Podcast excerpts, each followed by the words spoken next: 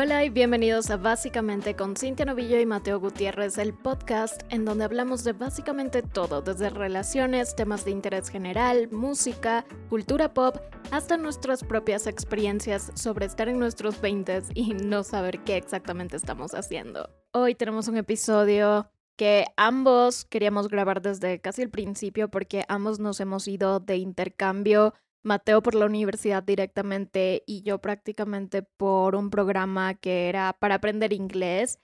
Así que hoy les vamos a estar hablando de eso, pero ya saben, como siempre, primero, lo primero, que es el momento 20 de 10 y el momento ya nada. Y si eso están preguntando por qué les estoy hablando así, no es porque tomé demasiado matcha, ni tampoco porque me he recargado con un montón de gente durante la semana simplemente fuimos, bueno, acabamos de ir a comer hamburguesas en un lugar que se llama Sports Planet. Acá yo nunca había ido y se nos ocurrió pedir cócteles a las cuatro y media de la tarde. Yo me tomé un pink, pink mojito. mojito. Ajá. Tenía fres mora o, o algo así, no sé. No era mora.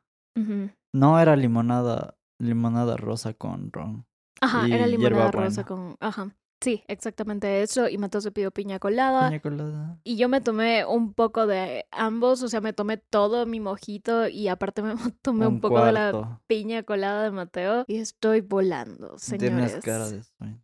Sí, estoy, estoy mal. Y solo fueron dos cócteles. Ay, Dios. Uno y un cuarto más o menos, no fue tan. Sí, entonces. Y ya caminamos y ya pasó. Pero yo le digo que se lave la cara y tome agua y no me hace caso. No, aquí no nos lavamos la cara para quitarnos la no sé, el mareo. Pero bueno, esa es una parte de la introducción. También queríamos hablar de las buenas cosas que nos, nos han estado pasando pero bueno, eso es otra cosa. Creo que no entra en lo 20 de 10 estar medio mareada, pero solo quería decirles que ya no me he sentido tan preocupada por estar poniendo contenido en Instagram y en TikTok y en YouTube. Simplemente quiero hacer las cosas desde el ámbito de amor por lo que estoy haciendo y no tanto por, ay, tengo miedo de que la gente me olvide, tengo miedo de que la gente me comience a dejar de seguir. E, ese tipo de pensamiento es un pensamiento muy limitante, es un pensamiento que te condiciona demasiado a decir, ok, voy a sacar cualquier tipo de contenido, no porque quiera ayudar a las personas o porque tenga algún tipo de significado u objetivo con ese tipo de contenido, sino porque tengo miedo de que las personas ya no se conecten conmigo y me sienta súper abandonada y olvidada.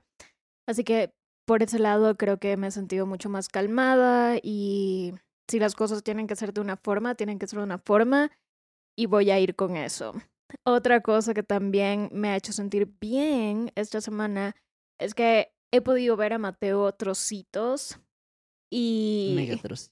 Mega trocitos. Con muchas piñas coladas de por medio. Y anoche fue lindo porque un amigo me vino a dejar, me fue a dejar el trabajo de Mateo justo cuando ya estaba terminando, más o menos como las diez y media de la noche. Mateo y yo pudimos hablar hasta como las once y cuarenta de la noche afuera de mi casa. Como en, los viejos tiempos. Sí, se sintió como en los viejos tiempos cuando solo hacíamos eso. Mateo no entraba a mi casa, no entró a mi casa creo que después de unos dos meses de que nos conocíamos y siempre estaba parqueado afuera. Porque yo me fui de intercambio y yo cuando regresé fue como que sí. sí. Pero antes de eso no. Por eso, antes de eso no entraste. No, pero igual solo fue como estuvimos un mes y medio aquí juntos y de ahí ya pasó todo eso, entonces. No sé cómo sería cómo se pasaría eso tiempo real. Claro, si hubiese sido diferente y nadie se hubiese ido del país, hubiese sido distinto. Sí, eso fue lindo, estuvimos hablando y hablando y hablando, no se sintió cool. Y aparte, el momento ya nada de mi semana es que ayer fui a comprar algo a la feria que hay por el feriado, obviamente, y me mojé un montón y no tengo idea por qué. En el segundo que yo salgo comienza a llover durísimo, pero antes nada, antes pero estaba todo que bien. Esperes y así justo. Yo pensé que te agarró a medio camino y era como que ah, no, y cayó la mega lluvia, unas gotas gigantes y pesado. Sí, fue como una mini tormenta y además que la gente también se alteró, había un montón de tráfico, no podía cruzar rápido, entonces obviamente te mojas más. ¿Sí llevaste paraguas? Igual con paraguas te mojabas un montón. Me mojé hasta las rodillas y también los brazos porque era como lluvia con viento, como mini tormenta. ajá, y lo que siente más odio es mojarse por la lluvia. Puede odiar muchas cosas en la vida. Pero, eso, pero que se moje por la lluvia ya es lo peor. Sí, no me gusta y creo que la semana pasada también me mojé porque tuve que ir a hacer unas correcciones en un pantalón que compré para un evento y sí o sí tenía que ir a esa hora porque no había ningún otro tiempo que yo tenía libre y la señora hubiese terminado cuando yo lo quería. Así que era sí o sí.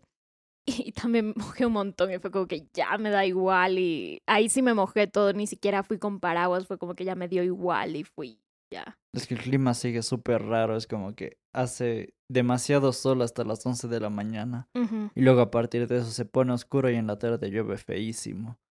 Hoy ya quería llover también, era que mm, no lluevas tanto. Sí, pero hoy no llovió casi nada. Ajá, fue un poquito más, fue como que, no sé, random. Igual no queríamos que lloviera hoy porque tu techo suena mucho, entonces eso puede interferir con la grabación. Sí, pero todo bien, por suerte. y, al menos conseguí lo que quería. Quería comprarle una guitarra a Mateo en un puestito de un señor. Una guitarrita super cute. Que tenía miniaturas. Ajá, miniaturas de guitarras, de bajos, también tenía pianos, era todo súper chiquito y cute. Entonces yo dije, o eso o anillos, pero los anillos no me terminaron de convencer. Y eran anillos así como que le quedarían bien a Mateo porque tenían calaveras o tenían diseños súper interesantes y eran en plata, pero igual no me terminaron de convencer y dije, ok, escoge una y dije las guitarras. Pero estaba súper cool, igual es súper bueno porque apoyas a, a los artesanos de aquí. Entonces es como que, yay, es un plus y además es un obsequio de un, algo lindo que me puedes dar. Porque tiene mucho que ver conmigo y es una caja. No es como que simple, sino es una caja elegante, no sé. Sí. Yo dije, me compraste una pluma. Sí, yo también, eh, cuando vi que el señor guardó la guitarra en esa cajita, me quedé, es perfecto para un regalo, porque viene ya ahí empacado súper lindo. Súper cute. Sí, y, y, eso, o sea, no se mojen en la lluvia si no les gusta mojarse en la lluvia, no si es no se quieren enfermar. Por suerte no me enfermé, pero sí fue feo, porque en serio en el segundo, yo ya tenía un outfit, entonces... Preestablecido para la noche. Sí, me tuve que cambiar y... y secar y Cintia me mandó como un mensaje, ay, Ahora ya me voy a ir a secar y luego voy a salir, pero igual luego salió y todo fail. Sí, luego salí también todo un desastre porque mi amiga Sarita siempre planea cosas, siempre dice, ok, hagamos esto. Y al final no terminamos de hacer nada. Incluso el amigo con el que estaba, que era amigo de ella, ni siquiera yo lo conocí. Lo conocí un día antes. Entonces también es súper raro salir así de la nada y decir, ok, voy a estar con esa persona varias horas de que hablamos y todo eso. Pero no, por suerte todo súper bien. Y él tenía un grupo con Sarita porque hacen escalada en donde se van al, sí, al, no sé, fuera, a la montaña, fuera de Cuenca y escalan. Y le cambió el nombre del grupo a Sarita ya lárgate o algo así. Porque en serio, ya, ya se pasa. O sea, creo que todos tenemos un límite, pero eso sí es súper innecesario. O sea, si no puedes hacer algo, no lo hagas y ya. pero, pero nada en contra de Sarita. O sea, creo que tendríamos que hablar y tendríamos que llegar a términos de decir, o sea, en serio, si no puedes hacer algo, no alborotes a toda la gente, no me dejes con alguien que recién conozco sola, así nada más, porque yo, yo sí soy como muy, o sea, me gusta conocer a nuevas personas, pero en un ambiente donde ya más o menos tengo una idea de quiénes son y también si hay alguien que ya los conoce. En un lugar público. Pero sí. Mi momento 20 días igual fue que salí con Cintia hoy a comer las hamburguesas y todo eso de los cócteles. Y ahí viene el momento, ya nada. Es que en la carta decíamos como que, ah, los precios están súper chill y todo chill. Y decíamos están hasta un poco más baratos para el local. Y de la nada yo me pongo a revisar la carta ya cuando terminamos de comer y decía, nuestros precios en la carta no incluyen IVA ni 10% de servicio. Ajá, entonces fuimos a pagar y sí salió como que mm, más caro de lo que pensábamos. Con eso puedes comprar comida para dos semanas o incluso un mes, dependiendo de cómo es tu alimentación. Ajá, y al menos si es en restaurante podrías comprar eso en otra parte y algo mejor, como para tres personas con su bebida y todo. Sí. Y nos quedamos así como que Ah, gracias, Bueno. chao. pagamos No nos fuimos. volveremos. Ajá, era como que Cintia sí dijo, es algo de una vez al año ya listo, como experiencia nos sirve. Sí, porque yo nunca había ido, siempre habíamos visto ese lugar con mi mamá y con mi hermana y tenemos planeado ir desde el 2014 que yo vine a estudiar acá, pero nunca habíamos hecho lo de ir de verdad. ya sabemos por qué, ya, ya sabemos. Vas con una idea de pagar cierto monto y luego te dan la cuenta y es como, ah, Y por suerte sí teníamos para pagar, porque imagínate que no teníamos y nos quedamos así. ¿Y ahora? Ujú". yo igual llevé mi tarjeta por si acaso, pero es como, Claro, pero igual es como que no te esperas algo y puede ser como emergencia, igual te quedas así de ni idea. Y en cuanto al 20 de 10 fue que ya por fin se terminó el feriado. Bueno, hoy también es feriado, pero cerraron el restaurante, entonces nos dieron como que el día libre ya pude dormir un poco más y lo adecuado, entonces fue como que pude estar chill y ya vine acá con Cintia para grabar cosas, salir a comer, caminamos bastante también. Vimos una, una carrera de cochecitos de madera que fue súper random, pero a la vez cute. Sí, hacen eso como evento cada vez que hay fiestas. em, la gente, hay una loma que bajan con los cochecitos y como no tienen motor ni nada, es solo con... con ese impulso de la bajada. Sí, y, y no sé, se oye interesante y es como tradicional. Y así como que, ah, me suben esos, yo me fuera pasando y me caigo al río, así. Super Chao. fail. Sí, pero estuvo lindo y además siento que es una buena idea que hayan cerrado el restaurante, así sea un día, porque imagínate las personas que no solo son ellas mismas las que trabajan para ellos, sino que tienen familias y todo, y, y es como se pierden todo el feriado que normalmente se dedica para la familia y salir y ver las ferias y todo eso. Claro, es como que las dijeron que ustedes también necesitan disfrutar del feriado, entonces les vamos a dar un día libre de feriado. No creo que pase mucho si cerramos el último día. Por lo general, en el ámbito del turismo y todas esas cosas, los feriados y cuando la gente está así es cuando más se trabaja. Entonces, por eso también es entendible, pero ya, ya pasó. Ahora sí, vamos a comenzar con el tema de hoy. Vamos a hablar de, cada uno va a hablar de su experiencia, cómo fue más o menos lo que se vivió durante estos meses que ambos estuvimos por su cuenta en otros países viviendo lo que es un intercambio o cursar algún tipo de materias en otro ambiente. Por su lado, Mateo se fue a México en el 2019 y yo me fui a Los Ángeles en el 2016. LA, con los LA. Jonas. O sin los Jonas. Sin los Ah. Jonas. Lamentablemente, ya no. Y cada uno creo que tuvo una experiencia bastante distinta porque Mateo se fue a través de la universidad. Hay un programa que te manda a estudiar un semestre en otra universidad que es aliada de la universidad. Es como una Ajá, como que tienen convenios Eh, súper random. Eso, es un convenio. Están conveniadas. No, mentira, no sé cómo se dice. Y yo me fui independientemente, pagas un programa y escoges cuál quieres, si quieres intensivo, dependiendo de tu nivel de inglés, puedes escoger hacer una pasantía, puedes escoger enfocarte en algún campo, hay moda, hay eh, atletismo, hay... Creo que hay de todo según lo que tú quieras o estudies. O también es solo simplemente programa de inglés. raros.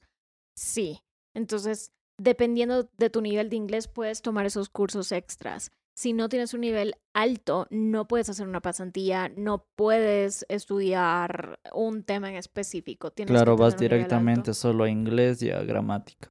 Exacto. Y yo ya tenía un nivel alto cuando entré, entonces se me hizo súper fácil. Yo solo subí de C1 a C2, nada más, porque ya tenía un nivel alto.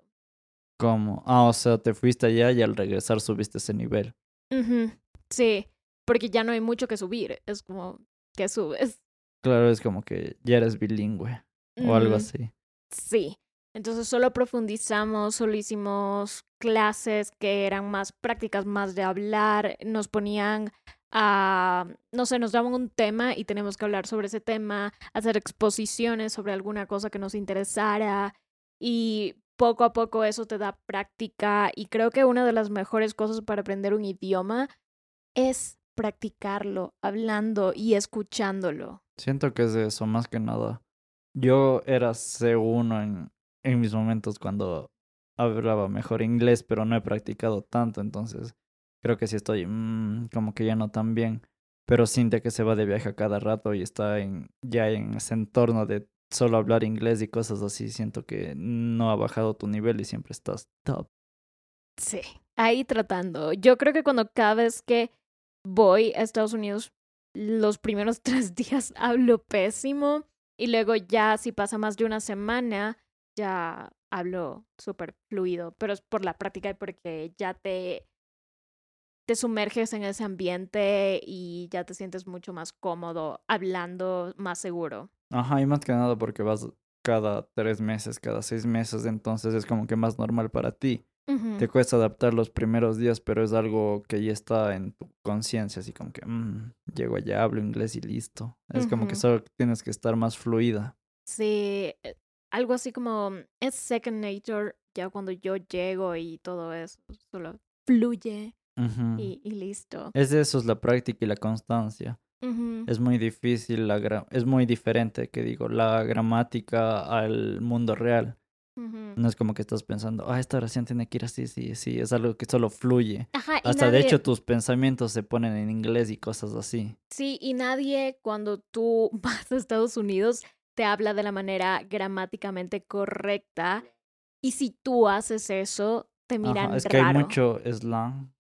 Sí, pero a la vez es que es como cuando hablas en cualquier idioma. En español también no hablamos súper como yo hago esto. Simplemente claro, y más que nada, nosotros no sabemos nada, casi nada de gramática, al igual que las personas que hablan inglés, a no ser que hayan estudiado lenguaje. Porque nosotros hablamos en cualquier tiempo y es como que estamos hablando bien o no. Y siento que en inglés es igual, la gente es como que no sabe si habla bien o no. Y no le importa, lo más importante es, es que, te hagas entender. Sí, pero que no le no lo pienses demasiado porque también se nota y te haces más lento al hablar y entre más rápido hables allá es mejor y también en cualquier parte. Siento que eso sí fue súper diferente porque yo igual fui a un país hispanohablante, entonces no era, no era tanto el cambio drástico ni en cultura ni en idioma, pero siento, siento que de Cintia sí fue como que, no sé, algo súper diferente, porque yo llegué a México y era como que se usaban palabras súper diferentes y yo a veces me equivocaba o decía algo y no me entendían, entonces en otro idioma debe ser más complicado. Sí, y también esto del choque cultural. Yo el primer día llegué todo bien. Sí. Desempaqué, ocupé mi armario. La otra chica que iba a ser mi compañera de cuarto era de Francia. Es de Francia, tal vez no murió aún. Pero. Sigue por ahí comiendo croissants. Ella no había llegado cuando yo llegué. Yo me acuerdo que yo llegué un 17, un 18 y ella llegó el 20 más o menos. Entonces tuve todo el cuarto, toda la habitación para mí sola unas dos noches. Y la primera noche dije, no, yo no voy a llorar, que ni sé qué. Mi hermana ya se había ido a intercambio a Inglaterra. tranquila. Antes con la misma compañía que se llama EF. Y mi hermana, un drama, lloraba todos los días. Incluso el programa duraba seis meses, el de ella también, y se regresó al mes y medio porque no, aguantó. No le gustó, no era su, su no era su onda. en cambio yo dije, yo voy a aguantar, yo, yo tengo que hacer lo que tengo que hacer aquí y no me importa cómo me sienta. Yo soy muy así. O sea, ignoro toditas mis ganas de hacer algo porque me mentalizo que quiero hacer otra cosa y que es eso y ya. Muy blanco y negro a veces y muy tóxico a veces conmigo misma, pero siento que en muchas ocasiones me ha servido ser así muy radical de cierta forma. El primer día lloré full, pero luego fue como que automáticamente dije, no. Como cuando tu mamá te deja el primer día en la escuela. Sí, y te quedas pero, solo. pero fue como que se me metió el diablo o algo. Fue como un switch que dije, no, ya no puedes llorar. ¿Quieres ser como tu hermana? No, ¿Quieres regresarte al mes y medio? Sí, hay mucha plata de promedios. ¿Qué te pasa? Entonces dije, no, ya, deja llorar. Y al día siguiente me fui a explorar, todo bien. Les tengo que contar el chismecito con la familia con la que primero tuve contacto porque te dan una familia. O sea, puedes escoger vivir en una residencia de la misma academia o puedes escoger tener una experiencia mucho más cercana a la vida americana y con una familia. Toda la cultura. Igual fue súper diferente porque yo llegué solo y yo vivía solo prácticamente. Entonces, no es como que llegué a una casa aparte y, y toda la cultura de esta familia me dijeron, ah, sí, Mateo, ahora vives aquí, eres mexicano. Te vamos a enseñar todo, desde cómo cocinamos hasta, no sé, cómo respiramos los mexicanos. No, yo llegué por mi cuenta y estaba solo. Siento que es súper diferente contigo. Con este programa sí había la posibilidad de hacer una experiencia mucho más individual, pero... Pero de ley era más caro. Era más caro y de paso yo tenía 19 cuando me fui y solo las personas que podían hacer eso de ser súper independientes eran las personas que tenían más de 21. Claro, porque ya eres mayor de, edad en todos los aspectos allá. Acá es como que desde los 18, pero allá no. Sí, es, es diferente con eso. Entonces, yo todo bien en esta familia, luego llegó esta chica de Francia, y también había otra chica en otro cuarto que no me acuerdo de qué país era, pero también estaba dentro de la casa, éramos tres. Y al principio hubo una mala vibra porque mi mamá incluso les compró cosas de acá de Ecuador a las personas, a los señores de esa como casa. Que, Cintia, ve, llévales todo esto. Tenemos mucho cacao. No, les llevó unos adornos. Entonces les llevé eso y la señora así como, ah, ahí está. Súper condescendiente. No, no, no, es condescendiente la palabra. Mm". Y como eran mayores, tenían más de 65 por ahí, tampoco te querías meter mucho, mucho. Te daban solo papel para comer, o sea, estos utensilios de papel y de plástico y todo súper desechable y todo lo botábamos a la basura. Yo siendo vegana, bueno, casi vegana, en, e, no, ya era vegana en ese tiempo, me chocó muchísimo. ¿Para qué te metes a estar ayudando en estos convenios y cosas así si te vas a aportar así con las personas que hospedas? No es como que no tiene mucho sentido. Y no te dejaban usar la cocina, no te dejaban comer cosas muy elaboradas porque ocupabas espacio de su refrigerador. Entonces no podías comprar comida así mucho, mucho. Y se supone que la academia les da un presupuesto porque tú pagas para que ellos te compren comida y puedas comer bien. Y yo en ese tiempo tenía el desorden alimenticio y eso solo fomentó a que yo siga con mis tendencias tóxicas con ese sentido, porque no me daban de comer casi nada. Y yo decía, ay no, súper bien, que ni sé qué. O sea, en mi cabeza estaba bien. pero no veías que en el fondo era gente que estaba portando mal y súper random. Y yo recuerdo que en el vecindario siempre me iba a correr horas y horas y horas porque no tenía nada más que hacer. Y una vez les voy a contar una mini, bueno, les voy a contar un mini story time de esto que yo me iba a correr. Solo duré un mes en esta casa porque ya luego les cuento qué pasó. Pero cada vez que yo me iba a correr, había un señor que paseaba a su perro no me acuerdo cómo se llamaba el perro, creo que se llama Max. Pero era del mismo vecindario. Sí, y era un señor más o menos de 45 años por ahí. Y yo recuerdo que de la nada comenzó a hablarme todas las noches que yo iba, porque yo iba en la noche. En el día tenías la academia, tenías que hacer deberes, tenías que caminar. Yo caminaba de ahí hasta la academia, te demorabas una hora caminando. De ida, de vuelta, era bastante. Y en ese tiempo todavía no era otoño aún y llegabas toda disgusting y yo decía, todo el calor. Sí, yo llegaba, yo, Dios mío, yo, yo pasaba sudando 24/7 ahí. Y llegaba y como tenía esta obsesión por hacer ejercicio, me iba a un parque cercano que quedaba como a media hora de la casa. Y siempre estaba este señor, de lo que me acuerdo durante todo este mes. Y me comenzaba a hablar, me decía que de dónde era, que cuántos años tenía, que ni sé qué, que si quería dinero. Y luego, ahora que lo pienso, es como... Súper oh, Creo que este señor quería ser un sugar daddy o algo así. Incluso una vez trató de tocarme el brazo y yo así, ¿qué le pasa? ¿Qué onda? Por suerte ya me fui a esa casa porque yo igual seguía yendo al parque porque me daba igual que esta persona se acercara así de forma rara porque estaba obsesionada con hacer ejercicio y dentro de la casa no podías hacer ejercicio.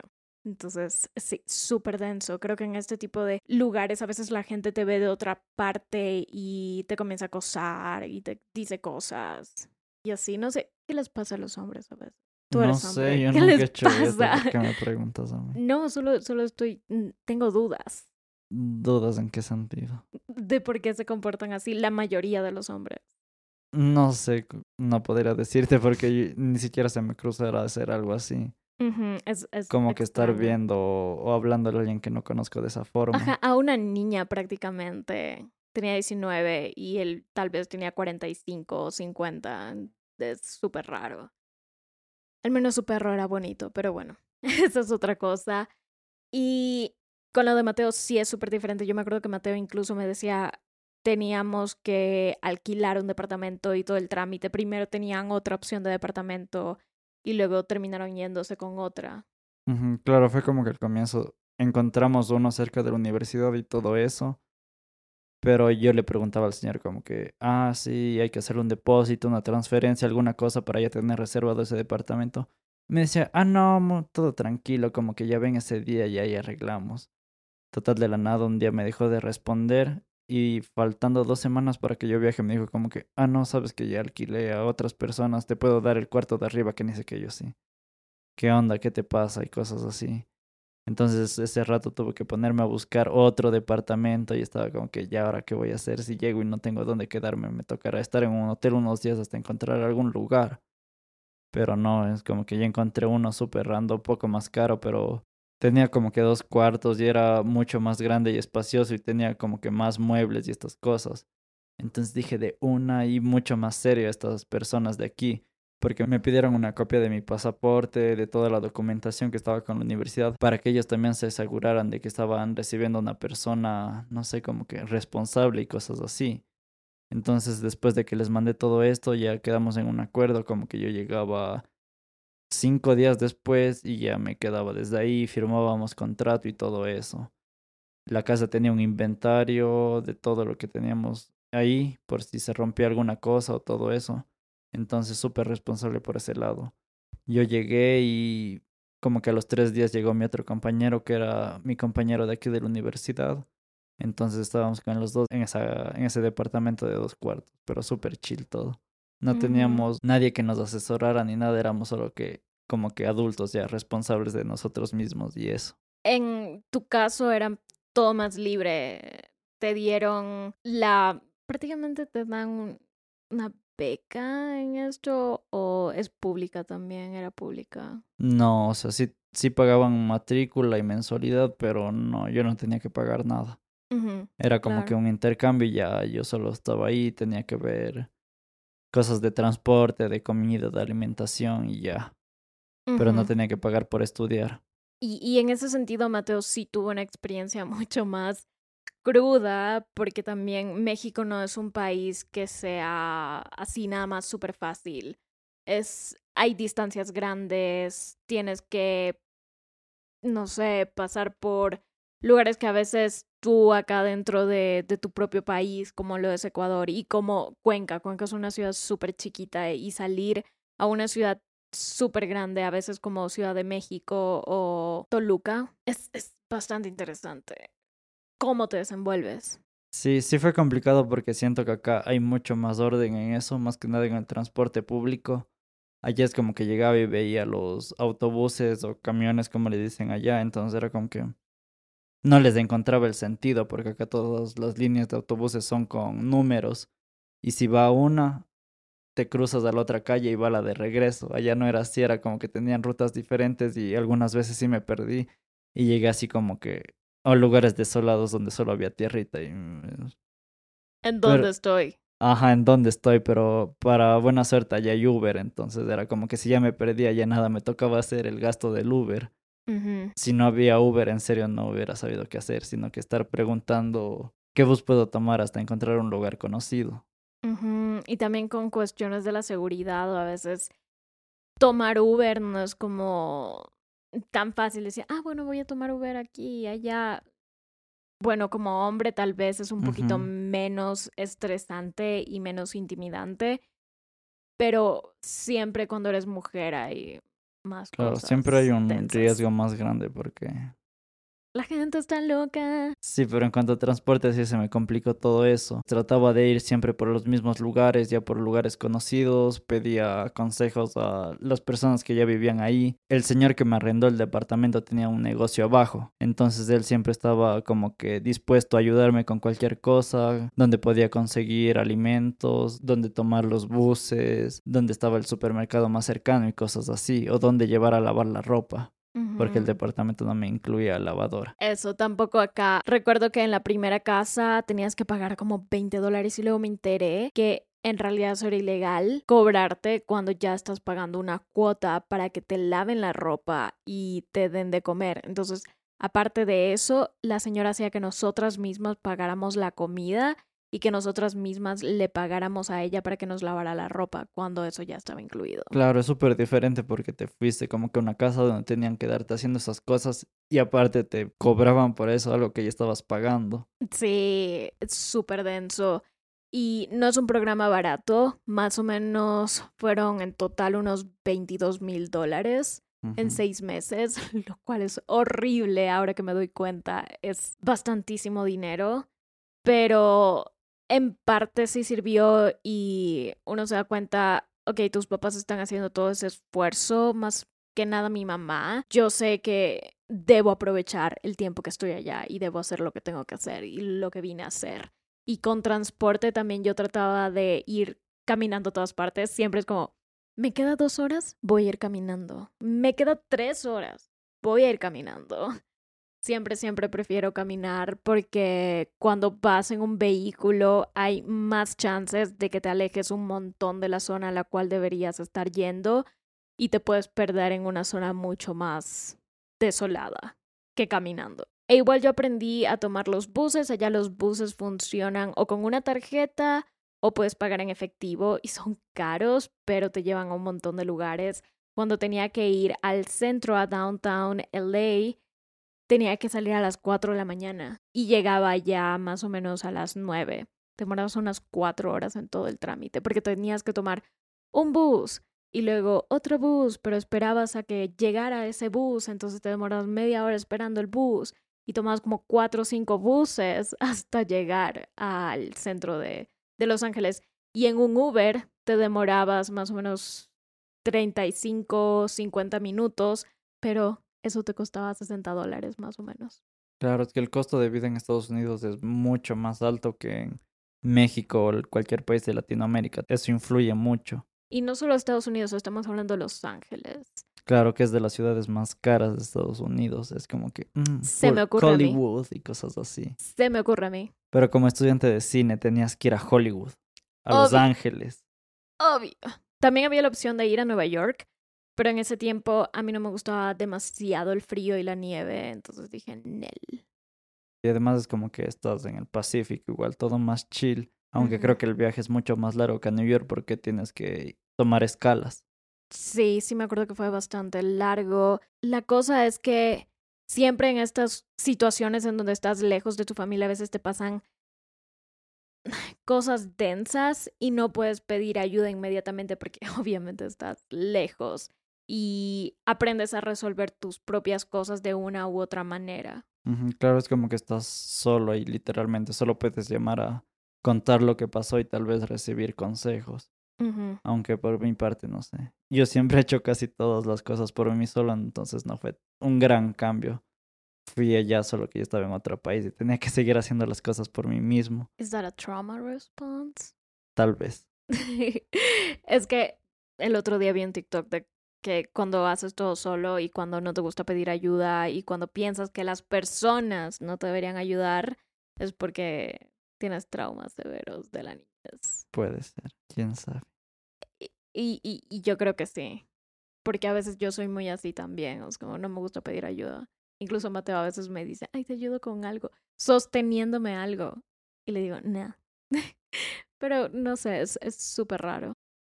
Ajá, yo me refería a que en cuanto, no sé, tenía que hacer algún trámite de sacar algún documento o era algún lugar para comprar algo, entonces eso sí hago aquí solo. Allá no se me dificultó tanto porque ya tenía como que esa forma de expresarme al momento de ir a solicitar alguna cosa o algún trámite. Ajá, y no sé, de lo que decía Cintia que se puso a llorar el primer día y todas esas cosas, yo nunca sentí eso, yo me sentía tranquilo, no sé qué habrá sido. Era como que no sentía la necesidad o un apego de no estar con mi familia o cosas así.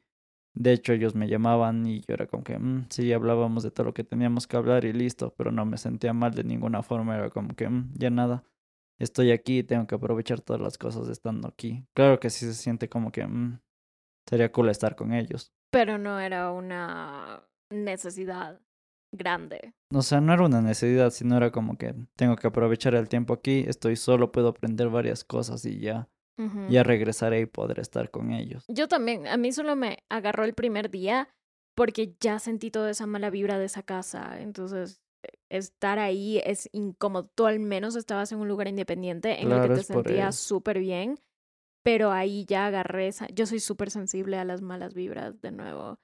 Eh, y luego, ya para cerrar todo esto de que les digo, solo estuve un mes de los cinco meses y medio, es que de la nada, un día a las 3 de la mañana ya había llegado la chica de Francia, estábamos durmiendo y comienzan a tocar la puerta y era la policía y la policía le dice a la señora que su esposo había estado en un accidente súper trágico y yo escuchaba todo esto porque ya sabíamos inglés y yo entendí todito lo que le dijeron porque nuestra puerta de la habitación estaba casi al lado de la puerta de entrada y era súper fácil entender.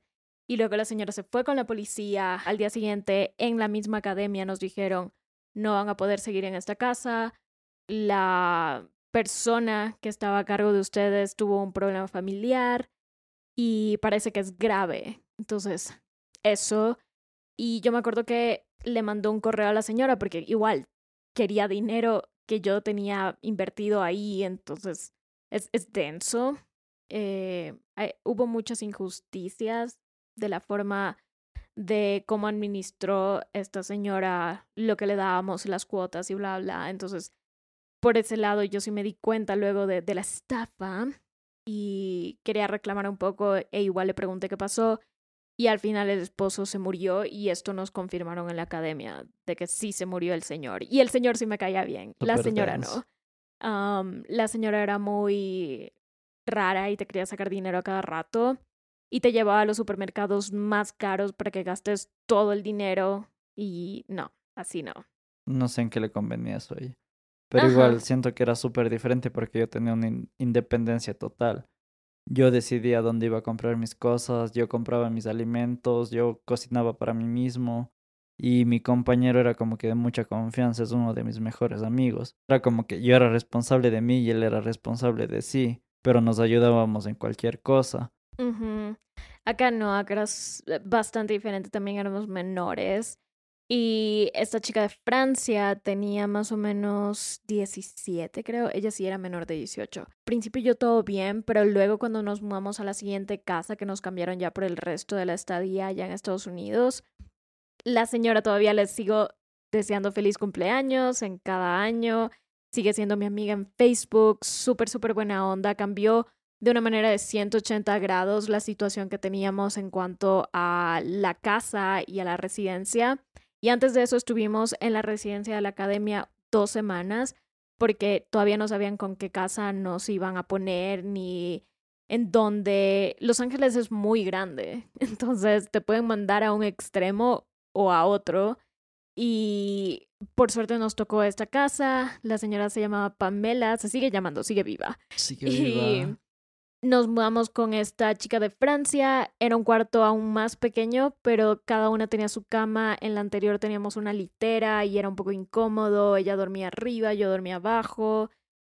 No, yo dormía arriba, porque siempre estoy arriba. Ajá, pero eso de compartir cuarto de ley es súper raro. Yo no podría compartir cuarto ni contigo. No, yo tú necesito muy como que mi espacio y cosas así. Por eso estamos a favor de cuartos separados. Cuartos separados. Si es que alguna vez nos casamos o incluso si no nos casamos, pero no nos vamos a vivir juntos, tenemos que tener cuartos separados. Confirmo. Tal vez tres cuartos. Yo no en común, no sé. Sí. Y esto, esto tomó un giro medio raro y la chica se ponía a decir cosas en francés que yo no entendía en Snapchat. Y en ese tiempo Snapchat era súper popular. No sé, decía tantas cosas densas que una de las chicas que estaba dentro de esta nueva casa también hablaba francés y me dijo ella, ok, esto es lo que está pasando y esto es lo que dice en francés. Y yo como no entendía me quedé como, wow. Y al final esta chica hasta me grabó, me tomó fotos, ponía memes y todo. Luego le tuve que decir esto a la señora y la señora estaba de mi lado porque yo le caigo bien a las personas a veces. Entonces la expulsaron de esta casa y también porque se drogaba. Súper random que te encuentres con gente de los dos polos. Primero con la, en la primera casa con la señora random y luego con tu compañera de cuarto. Sí, a mí me pasaron cosas súper densas, no sé, no sé, a veces es como que atraigo esa energía de la nada. Cuando ella ya se fue, me quedé más o menos un mes sola y tenía la habitación para mí sola, era súper lindo y luego llegó una chica de Argentina que se llamaba Sofía y nos hicimos amigas porque ella era vegetariana, yo era vegana, salimos a comer a todas partes. Aparte de esto que ya por fin tuvo resolución y por fin me sentía cómoda, usábamos el baño en horarios normales en la otra casa, no te dejaban usar el baño en la noche. Solo podías bañarte en el día. no podías. Todo se apagaba a las nueve de la era como que te mandaron una cárcel en otro país. Sí, era súper extraño. Tenían reglas súper extrañas. En cambio, acá la señora pasaba trabajando casi todo el día y decían, ocupen la cocina, ocupen el baño. Si quieren ocupar la lavadora, la secadora, úsenla, no tienen que pagarme extra hagan lo que quieran. O sea, tampoco es recomendable, pero pasaste de, de 0 a 100. Sí. De una persona desconfiada a una persona súper confiada de las otras personas. Pero tú sientes la vibra de la gente y es como, ok. Y tenía un gato llamado Sebastián. O sea, se llamaba prácticamente como Mateo. Sebastián. Mateo, el segundo nombre de Mateo Sebastián. Y era súper lindo. Sebastián era el gato que se iba a mi cama y se quedaba ahí. Y la señora decía, con nadie más se pega así, solo contigo. Entonces también creo que por eso le caí eh, bien a la señora, porque los dos perros, eh, Chloe era su chihuahua y Sebastian era su gato. Y los dos eran como, Cintia, Cintia, Cintia, Cintia. Yo llegaba y ya el gato estaba encima mío, dormía a veces conmigo el gato. Ya quisiera ser ese gato. y con las otras chicas no era así. Yo creo que los animales igual sienten tu energía. Y en esa época yo igual no estaba bien, bien, bien todavía con el TCA y tal vez la señora también me veía súper delicada que me iba a romper, porque una vez sí me lo dijo. Yo en ese momento lo sentí como, ah, me está juzgando, pero ahora digo, obviamente si vas a una niña así toda...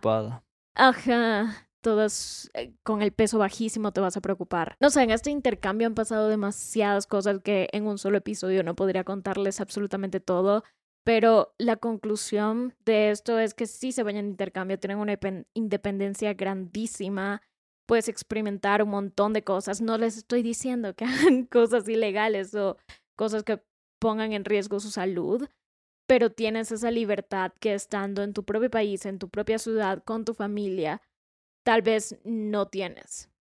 Más que eso te aporta mucho, no solo en independencia y cosas así, sino que te permite tener más conocimiento en cuanto a otras culturas y puedes compararla con la tuya y ver las diferencias y sacar lo mismo de una sola. Además que tienes experiencia en otras cosas como que estando solo, encargándote de ti mismo, todo este aprendizaje que puedes tener en la universidad o en el centro en el que estás como tuvo Cinti, como yo tuve en esta otra universidad. Yo aparte de, de lo que es el programa de inglés, que avanzabas de una forma, también escogí hacer una pasantía y también escogí hacer un programa enfocado en lo que es cine y se llama Media Arts y te hacían hacer un cortometraje y todo el cortometraje todavía está en YouTube. Si encuentro el link, lo voy a poner en la descripción de, de este podcast, de este episodio.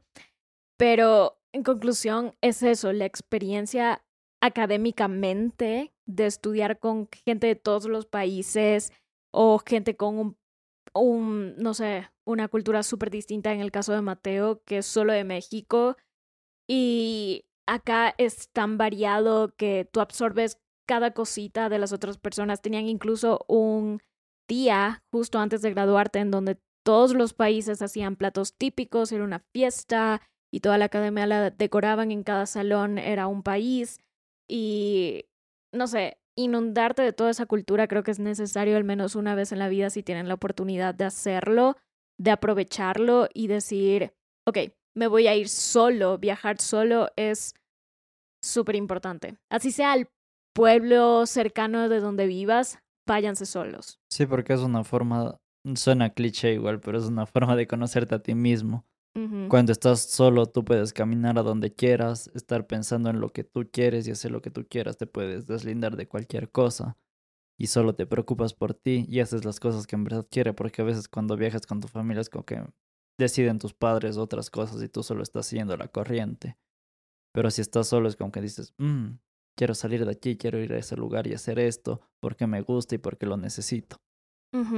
Sí, esa independencia no tiene precio y siempre en cualquier caso, ya sea que te vayas a un país con una cultura totalmente distinta, un idioma distinto, o te vayas a un país vecino con la misma cultura casi y el mismo idioma, siempre va a ser una experiencia totalmente distinta cuando estás solo y te enfrentas a un montón de cosas distintas y tienes que resolver un montón de problemas por tu cuenta y es mucho más enriquecedor, por decirlo así, cuando te vas a una edad temprana.